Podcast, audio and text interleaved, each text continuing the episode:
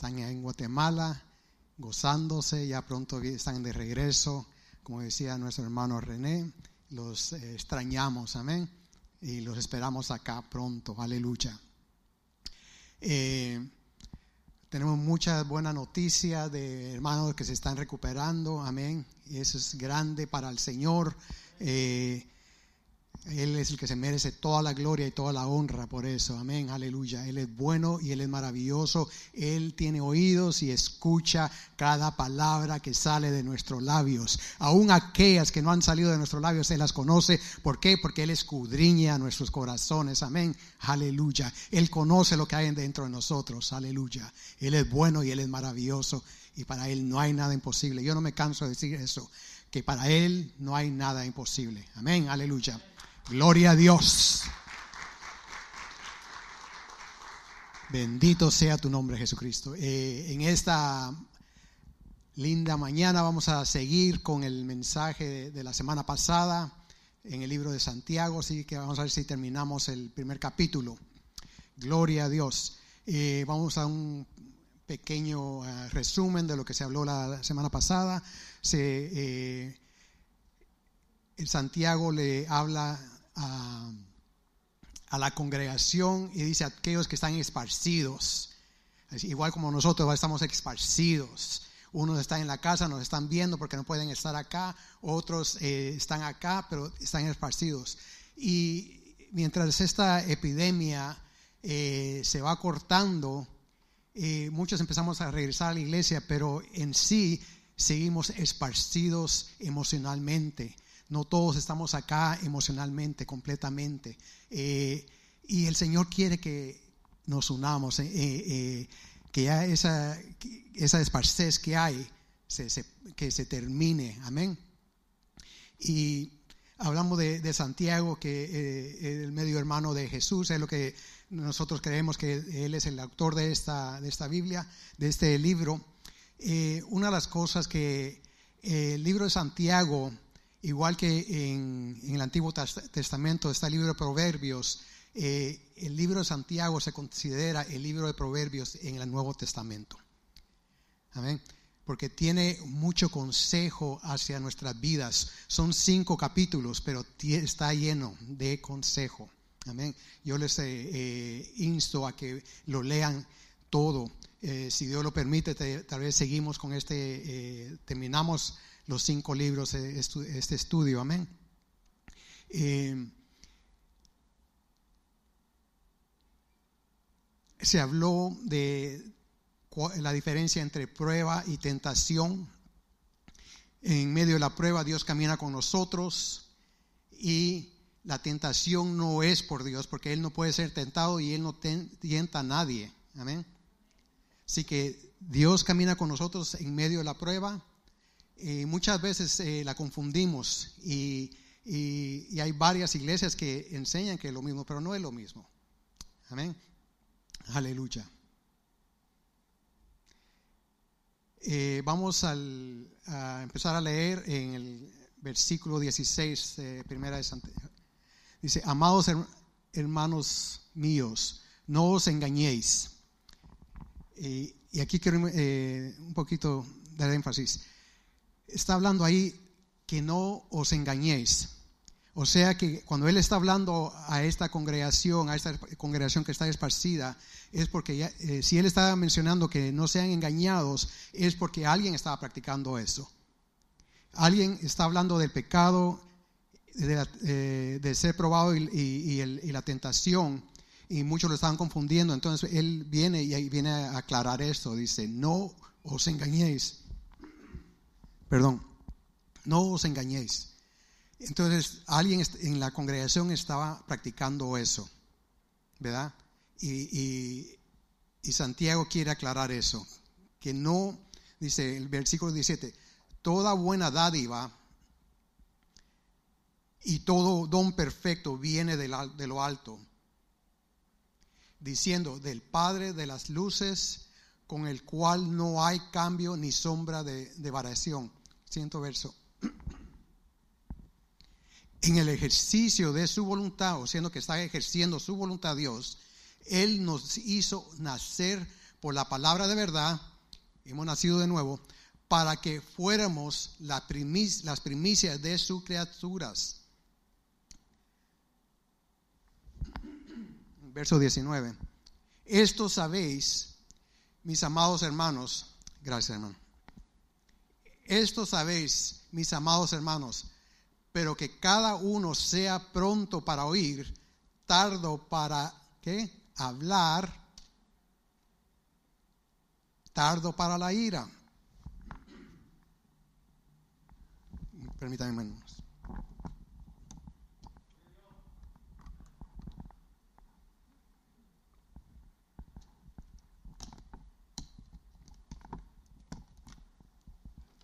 Otra vez el verso 19 dice, esto sabéis mis amados hermanos, pero que cada uno sea pronto para oír, tardo para hablar y tardo para la ira. El siguiente verso, por favor. Pues la ira del hombre no obra la justicia de Dios. El siguiente, por favor. Por lo cual, desechando toda inmundicia, él, se va al grano, ¿verdad?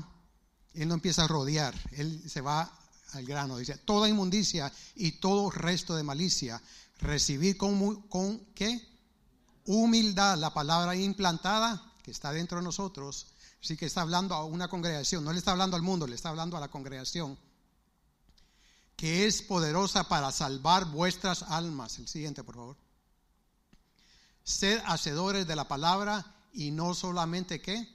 Oidores, que se engañan a sí mismos. Porque si alguno es oidor de la palabra y no hacedor, es semejante a un hombre que mira su rostro natural en un espejo. Pues después de mirarse a sí mismo e irse inmediatamente se olvida de qué clase de persona es. Pero el que mira atentamente a la ley perfecta, a la ley de la libertad y permanece en ella, no habiéndose vuelto un oidor olvidadizo, sino un hacedor eficaz, este será bienaventurado en lo que hace. El siguiente verso. Si alguno se cree religioso, pero no refrena su lengua, sino que, se, sino que engaña a su propio corazón, la religión de tal es vana. Y el último verso dice, la religión pura y sin mácula, o sea, sin mancha, delante de nuestro Dios y Padre es esta. Primero, visitar a los huérfanos y a las viudas en sus aflicciones. Segundo, y guardarse sin mancha del mundo. Gloria a Dios.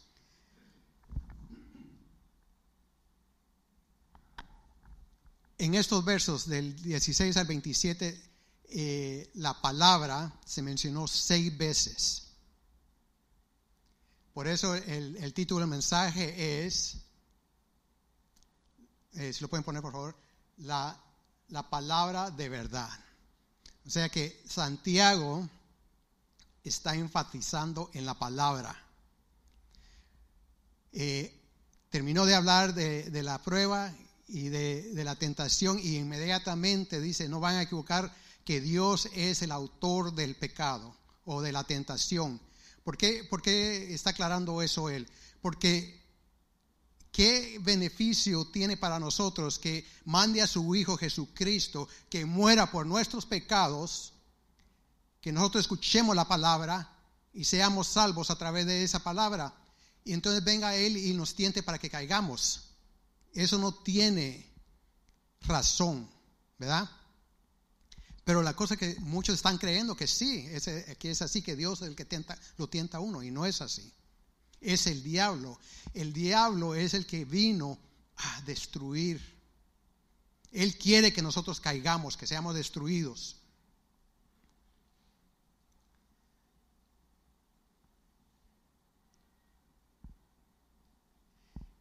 Santiago quiere que, que leamos y tomamos la palabra de Dios en cuenta en nuestras vidas.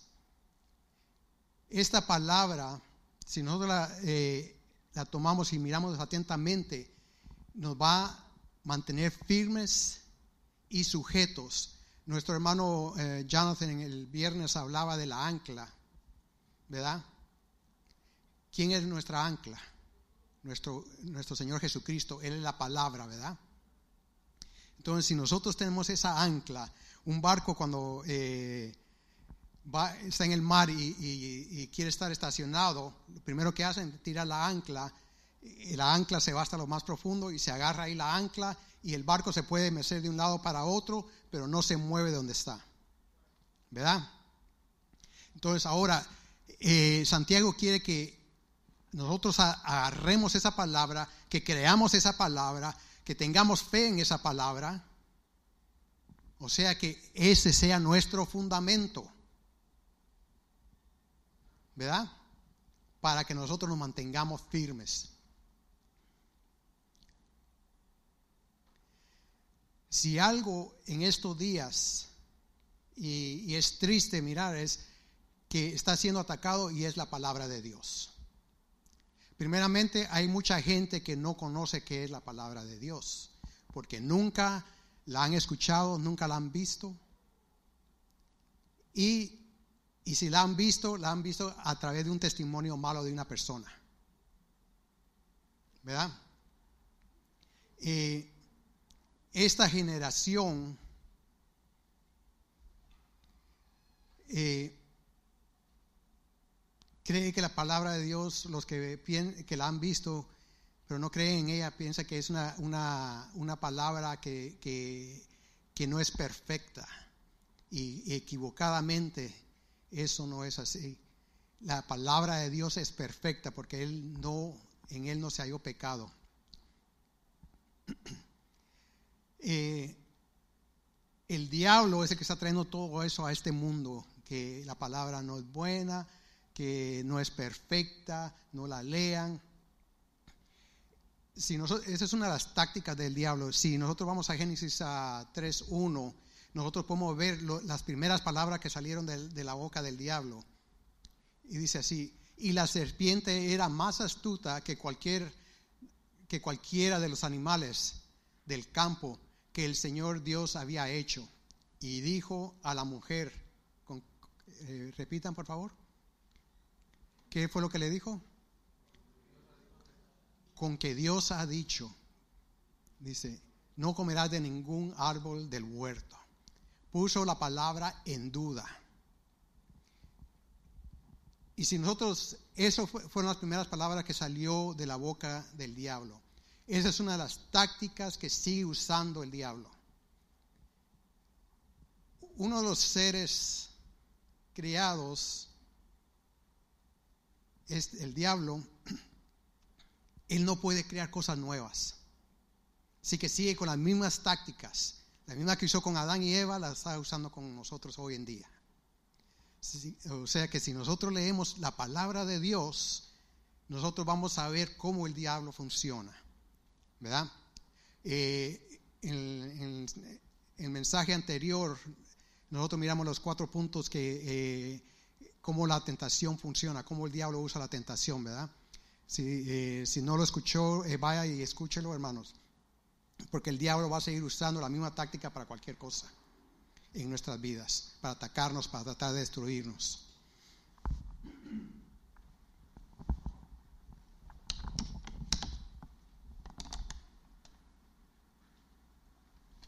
Perdón, hermanos.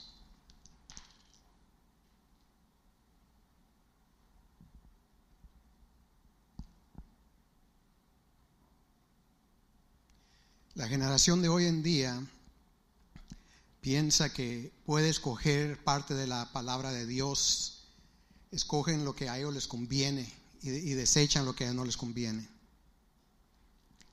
Y a nosotros nos conviene toda la palabra de Dios. No podemos escoger de aquí, escoger de allá y desechar de este aquí y desechar de allá. O decir, esa palabra no es para mí, pero sí es para, para nuestra hermana. ¿Verdad? No podemos hacer eso.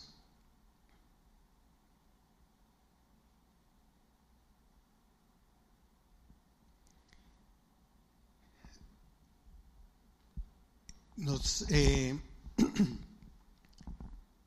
la generación de ahora se basa mucho en, emociones, esa helenista que todo lo que a mí me, me, me, me place, eso hago. Si yo siento que esto es bien, eso hago. La palabra no, no quiere, no, no está aquí para decirnos si te gusta esto o te gusta aquello, no. La palabra de Dios está aquí para purificarnos. No podemos usar, usar nuestras emociones para vivir la palabra de Dios. Nuestras emociones nos engañan a nosotros. Y eso es lo que esta generación, este mundo quiere que nosotros hagamos. Eh, eh, eh, hablaba nuestro hermano Jonathan el viernes de todas las diferentes religiones y quieren unir y todo, y todo, y, todo eso se basa en, emociones. Esas religiones se basan en emociones, no, no quieren ser confrontados con, con lo que la palabra de Dios tiene. Amén. Vamos a Proverbios 16, 25. Dice, hay camino que al hombre le parece derecho, pero el final es camino de muerte. Ahí estamos, eh, cuando la gente dice, a mí me gusta esto, a mí me gusta aquello, entonces está, en vez de seguir un camino derecho, así como está este pasillo derecho, en vez de agarrar para allá, me agarran para acá, para la izquierda o agarran para la derecha. Dios en su palabra siempre dice, no mires, no mires a tu izquierda, no mires a tu derecha. ¿Por qué? Porque nos estamos desviando. Miramos para allá, ya no miramos lo que Dios tiene para nosotros. Él tiene una ley que es perfecta, Él tiene una línea que es perfecta y no la podemos cruzar. No podemos estar en un lado y podemos pasar para el otro lado. ¿Verdad?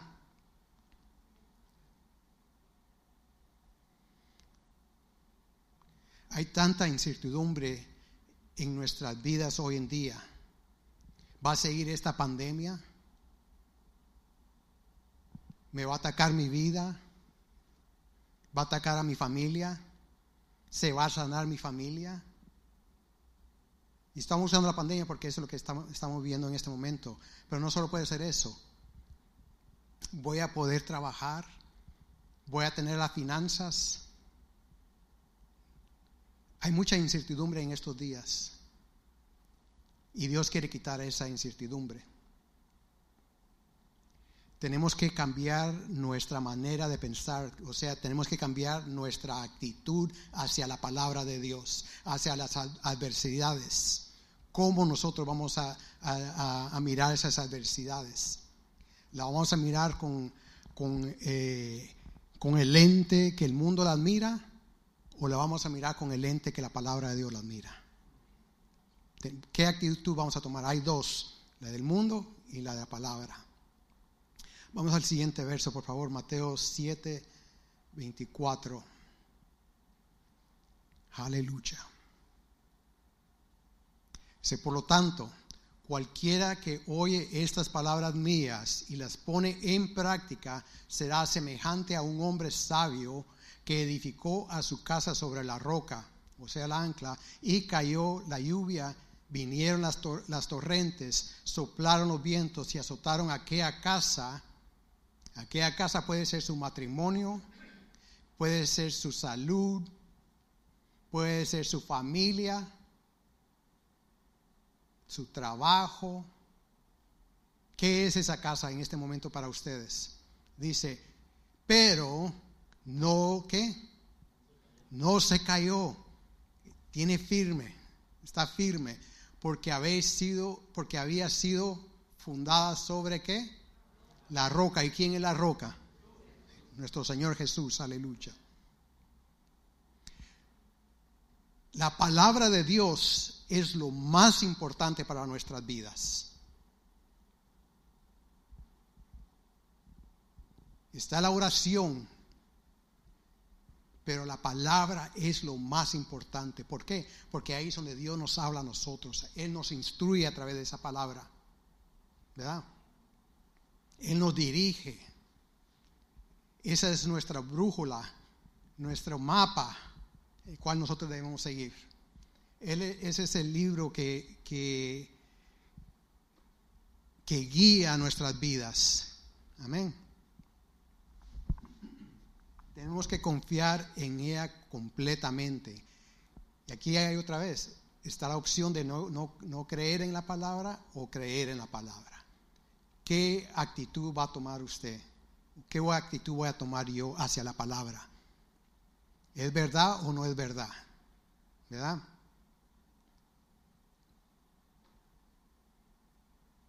La palabra de Dios no es simplemente un libro. La tenemos en la Biblia, la tienen en sus teléfonos, pero no es un, un solo objeto, sino que Él es, esa es Dios viviente. Porque usted puede leer el mismo capítulo, el mismo verso, miles de veces y cada vez le va a hablar a su situación, a su, a su vida en ese momento. Le va a impartir lo que usted necesita en ese momento. Es una palabra viva, no es un solo libro.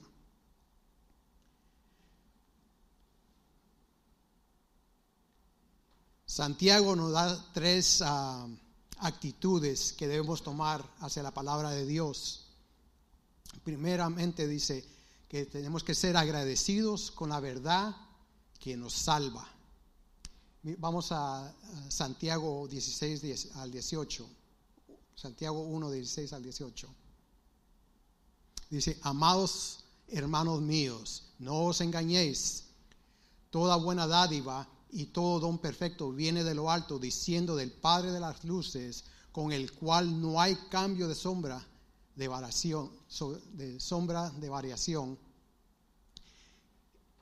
En el ejercicio de su voluntad, Él nos hizo nacer por la, por la palabra de verdad para que fuéramos las primicias de su criatura.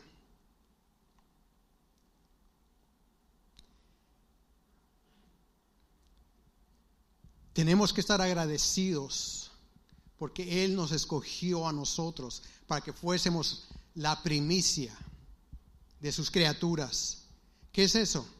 Eh, ahora eh, mucha gente está empezando a, crecer sus propios vegetales, sus propias frutas. Eh, antes no lo hacíamos, ahora mucha gente lo está empezando a hacer. Entonces, cuando en aquel entonces toda la gente lo hacía, tenían lugar en donde cosechar, y lo que hacían cuando, cuando daba fruto esa, esa cosecha, venían y, y, lo primero que salía de la cosecha se lo daban a Dios. Eso es cuando dice eh, la primicia. No, no, es ahora como nosotros lo miramos como el diezmo, pero antes eso es lo que hacían, daban lo primero que ellos tenían, lo daban todo. Y eso es lo que Dios quiere de nosotros, que demos todo de nuestras vidas hacia Él. Si es que en verdad creemos en, su palabra, confiamos en su palabra, tenemos fe en su palabra, Él quiere que demos todo de nuestras vidas hacia Él.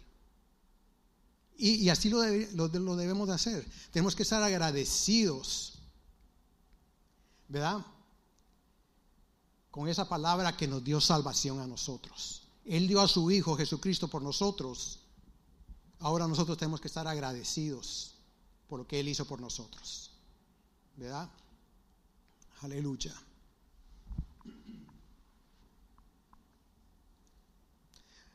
Vamos a Romanos 10, 17, ya todos conocemos este verso.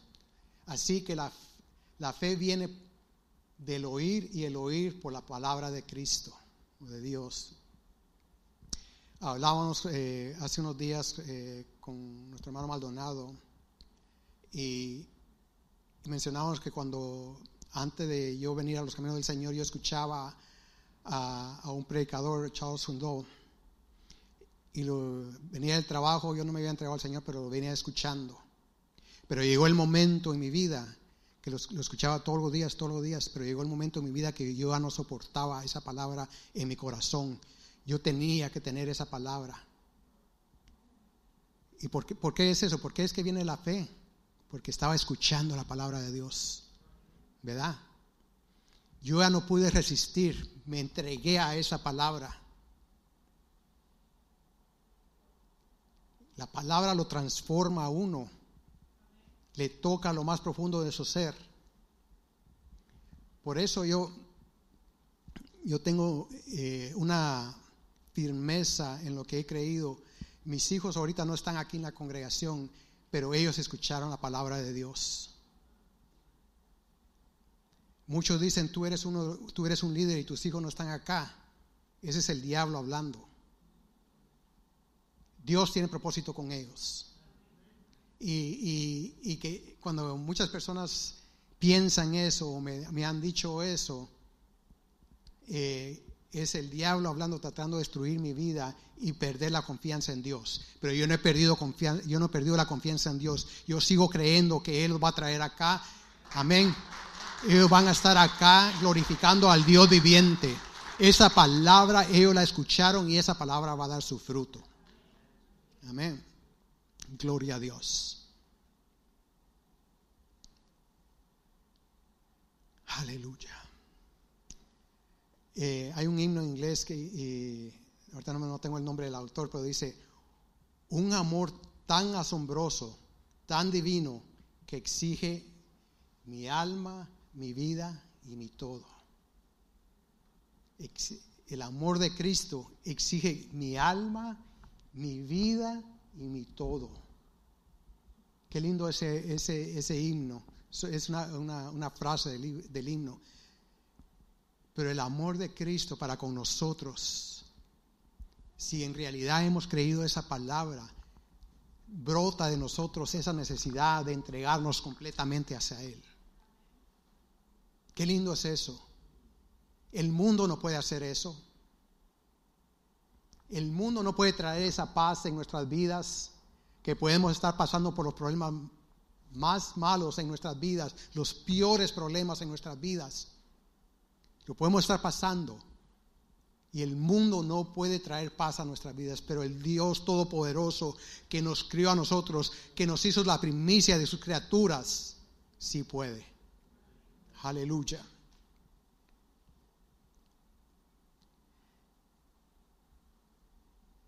La segunda actitud es que humildemente aceptemos la palabra que nos confronta. Vamos a ver en uh, los siguientes versos de primera la, eh, Santiago 1.19.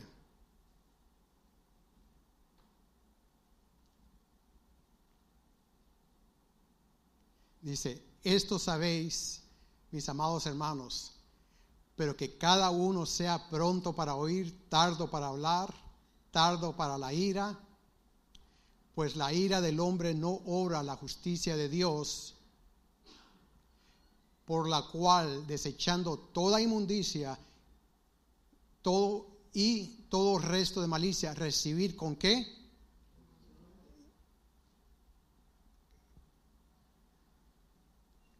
con humildad la palabra implantada que es poderosa para salvar nuestras vidas.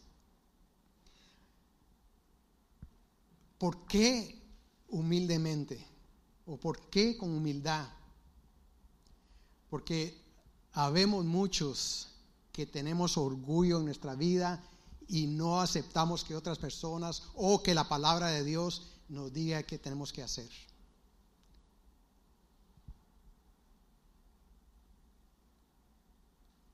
Wow. ¿A quién le gusta que le digan qué, hacer? ¿Qué tiene que hacer? Casi a nadie, ¿verdad? Está ese orgullo, ese ego que no deja.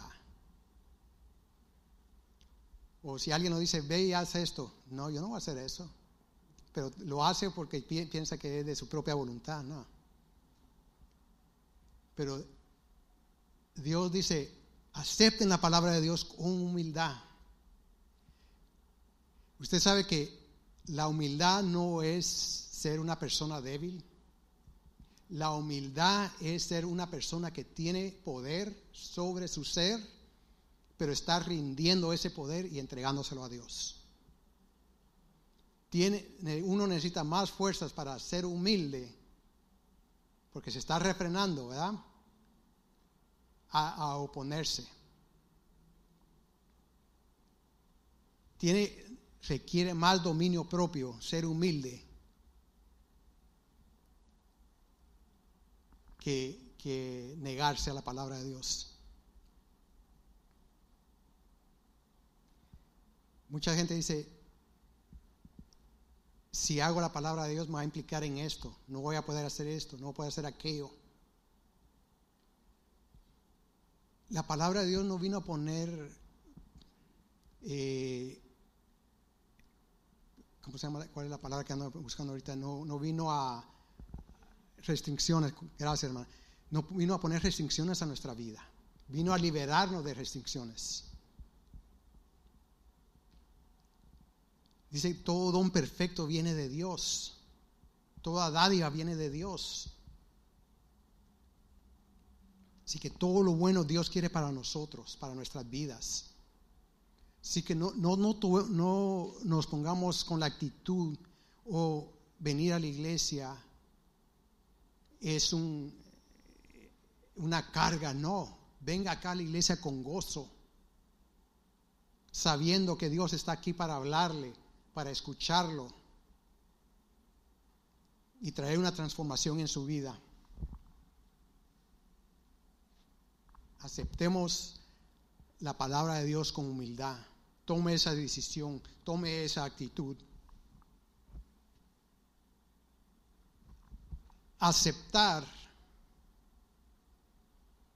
eh, en la palabra en la palabra griego es uh.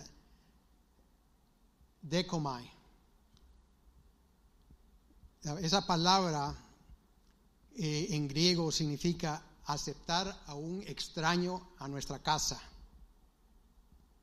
Llega un extraño, toca su puerta, ¿qué, ¿qué, es lo que hace usted con un extraño? Ni le abre la puerta, ¿verdad? Primero mira por la ventana quién es, ese no lo conozco, ni, ni abre la puerta. Pero la palabra de Dios dice, deconae con humildad la palabra de Dios, que la aceptemos como un extraño. usted sabe, un extraño, si usted lo entra a su casa, usted no sabe qué tipo de conversación va a tener con, e, con ese extraño.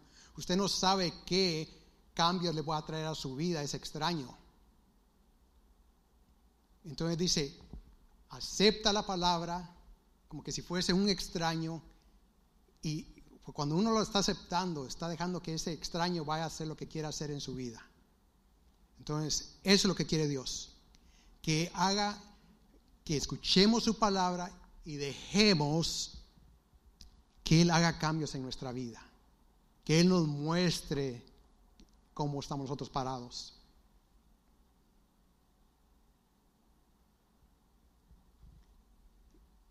Que, que permitamos confrontar esa palabra con humildad. Amén.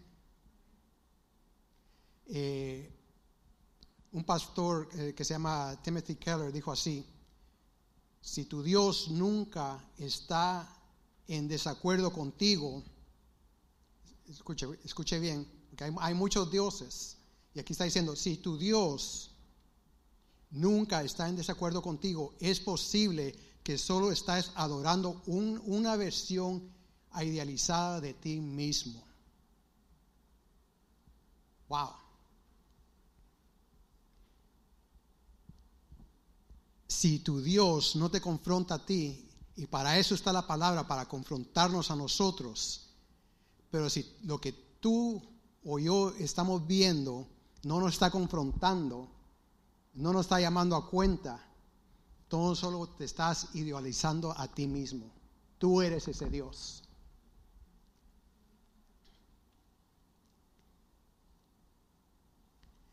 Él mismo dice así también, la palabra de Dios dice que somos más pecadores e imperfectos de lo que jamás nosotros atrevemos a creer.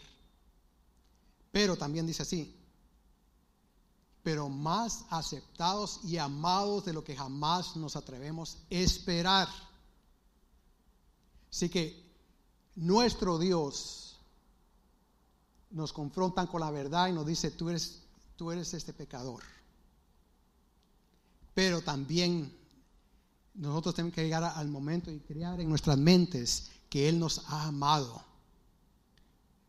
Recibir la salvación de nuestro Señor Jesucristo. No dejarla ahí en la puerta. Creer que Él nos dio salvación. Vamos a primera de Tesalonicenses capítulo 2, verso 13, por favor. Por esto también nosotros sin cesar damos gracias a Dios de que cuando recibiste la palabra de Dios, que oíste de nosotros, la que de Conai, eh, aquí se vuelve a repetir esa palabra, como no como la palabra de, no como la palabra de hombres, sino como la, lo que realmente es la palabra de Dios, la cual también hace su obra en ti en vosotros los que creéis. Wow. Por esto también nosotros sin cesar damos que gracias a Dios de que cuando recibiste la palabra de Dios, que oíste de nosotros, la aceptaste. O sea que si hemos aceptado esa palabra,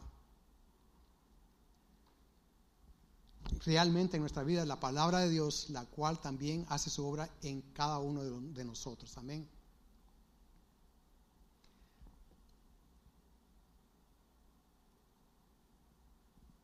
Una marca en, nuestras vidas que Dios ha hecho su, su, que ha hecho un cambio en nuestro corazón es que nos guste que Dios dirija nuestras vidas. Si usted tiene problemas con eso, métase más en la palabra de Dios. Si usted tiene problema que Dios le diga qué hacer, busque la palabra de Dios. Si Dios no le está hablando en eso es porque usted no está buscando de Él en su palabra. Amén.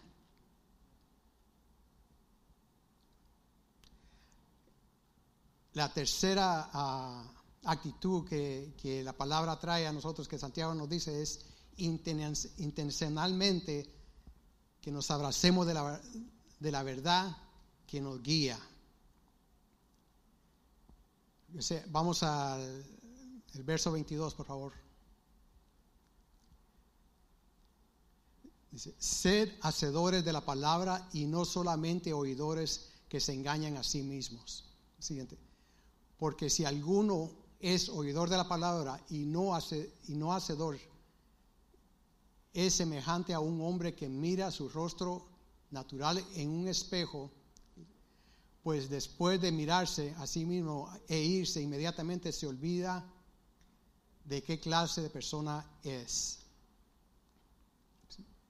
Pero el que mira atentamente a la, ley perfecta y a la ley de libertad y permanece en ella, no habiéndose vuelto un oidor olvidizo, olvidadizo, sino un hacedor eficaz, este será bienaventurado. Este será bienaventurado en lo que hace. ¿Cuántos se miran en el espejo? Y ahí eh, creo que todo, ¿verdad? Y a veces reconocemos a las personas que no se miran en el espejo. Que hay muchos a veces. Bueno, muchas veces eh, mi esposa, eh, eh, por ejemplo, la semana pasada tenía el, yo tenía mi teléfono en el saco, entonces el saco lo tenía un poco como así, así torcido, Y le doy gracias a Dios por mi esposa porque ella, si, saliendo de la casa, me dice, oh, mira, tienes esto, tienes aquello, me recuerda, ¿verdad? Y eso es lo que es la palabra de Dios. La palabra de Dios viene siendo el espejo, ¿verdad? en el cual nosotros nos miramos. Si la leemos y solo la leemos, dejamos la palabra de Dios ahí, nos vamos y nos olvidamos de lo que la palabra de Dios nos está diciendo a nosotros. Pero si venimos, la leemos atentamente, con intención, intencionalmente, la miramos, decimos, ok Señor, ¿Qué quieres que cambie mi vida? ¿Qué es lo que tú quieres para mi vida? El Señor nos va a hablar y nos va a decir. ¿Verdad? Aleluya. Él va a cambiar nuestras vidas. Apartemos tiempo para leer, para estudiar y para meditar en la palabra de Dios. Así Él nos va a hablar establezcamos un plan para leer la Biblia. Agarre una Biblia de, un año y léala diariamente para que Dios le hable. Que transforme su vida, que transforme mi vida.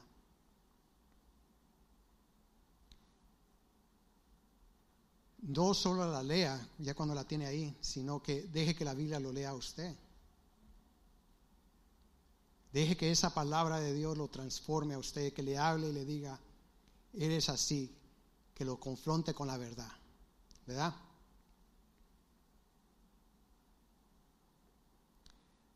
Vamos al último verso, el, eh, Santiago 1.27. Y al, al solo leer este verso, uno dice, este verso está fuera del contexto del resto del capítulo. Mire, dice, la religión pura y sin, y sin mácula o sin mancha delante de nuestro Dios y Padre es esta, visitar a los huérfanos y a las viudas en sus aflicciones y guardarse sin mancha del mundo. Ahora, si uno lo lee solo así, dice, este verso no, tiene que estar aquí en este capítulo. Pero si lo miramos atentamente, si nosotros seguimos lo que la palabra nos, ah, dice que hagamos, va a haber un cambio en nuestras vidas y nosotros vamos a tener esto, lo que él nos está pidiendo acá. Nos convierte en una persona de justicia y nos convierte en una persona de integridad. Y es lo que está pidiendo ahí. Eh, una persona de justicia que cuidemos de, las personas que están en necesidad. Y nosotros, si, no, si nos damos cuenta, el mundo tiene una versión de eso hoy en día y lo miramos con este BLM, Black Lives Matter. All Lives Matter. Todas las vidas tienen valor, no solo una, una, una, raza. Es bien interesante porque ellos estaban diciendo eh, Black Lives Matter y de repente dice Asian Lives Matter. Todas las vidas tienen valor delante de Dios. Somos creación de Dios. Pero si usted mira en eso, ellos quieren ayudar a la gente, quieren hacer eso, pero no quieren tener una vida de integridad. No quieren ser confrontados con la palabra de Dios.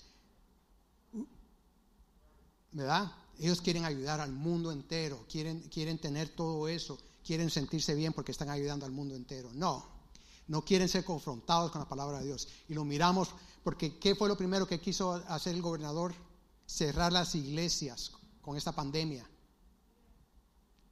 ¿Por qué cerrar las iglesias? Porque en la iglesia es donde se le dice la verdad a la gente. Aquí es donde está la palabra que confronta al ser humano.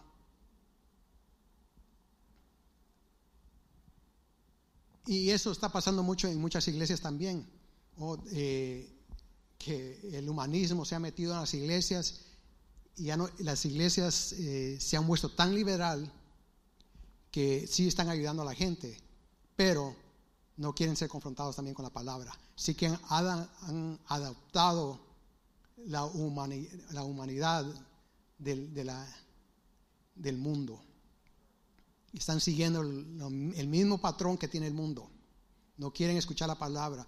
Eh, están agarrando lo que, les, eh, lo que a ellos les conviene de la palabra de Dios.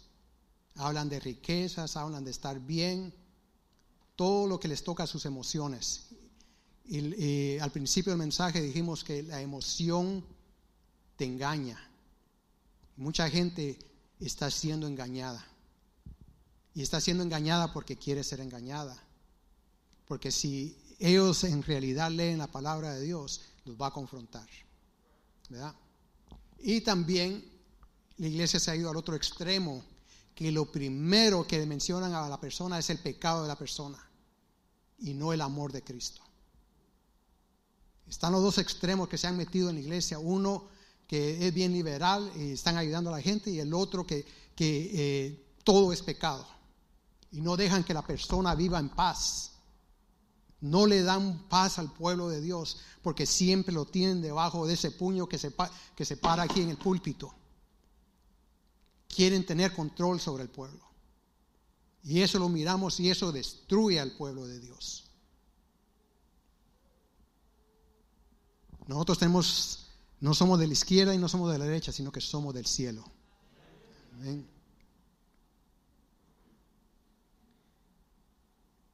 El mundo dice que nosotros escojamos.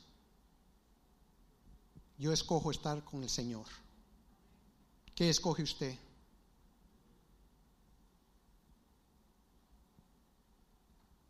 ¿Qué es lo que escoge usted? ¿La palabra de Dios o lo que dice el mundo? ¿Qué es lo que está en su vida? ¿Cómo está viviendo su vida en este momento? ¿Cómo está viviendo a través de las circunstancias que le están eh, viniendo hacia usted? ¿Lo está agobiando esa circunstancia o lo está moviendo el poder de Dios? ¿Tiene paz en medio de esa circunstancia o no? Dios quiere que escuchemos su palabra y que haga ese cambio en nosotros que nos agarremos de esa palabra. Que sea nuestra ancla, que sea el fundamento de nuestras vidas. Y que no nos movamos de esa palabra, que nos mantengamos agarrados. Si nosotros nos agarramos de esa palabra, Dios no nos suelta, Él nunca nos suelta. Él siempre nos tiene en su mano, aunque nosotros nos sintamos que nos tiene en su mano, Él siempre nos tiene agarrados. Tengamos fe en la palabra de Dios. Aceptémosla con humildad. Seamos hacedores de esa palabra.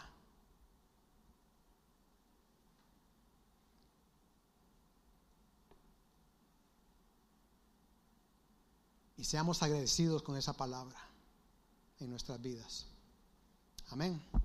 Vamos a estar puestos en pie, hermanos. Aleluya. Él es bueno y Él es maravilloso para siempre. La palabra de verdad. Aleluya. Gracias, Señor, porque tú eres bueno y eres maravilloso.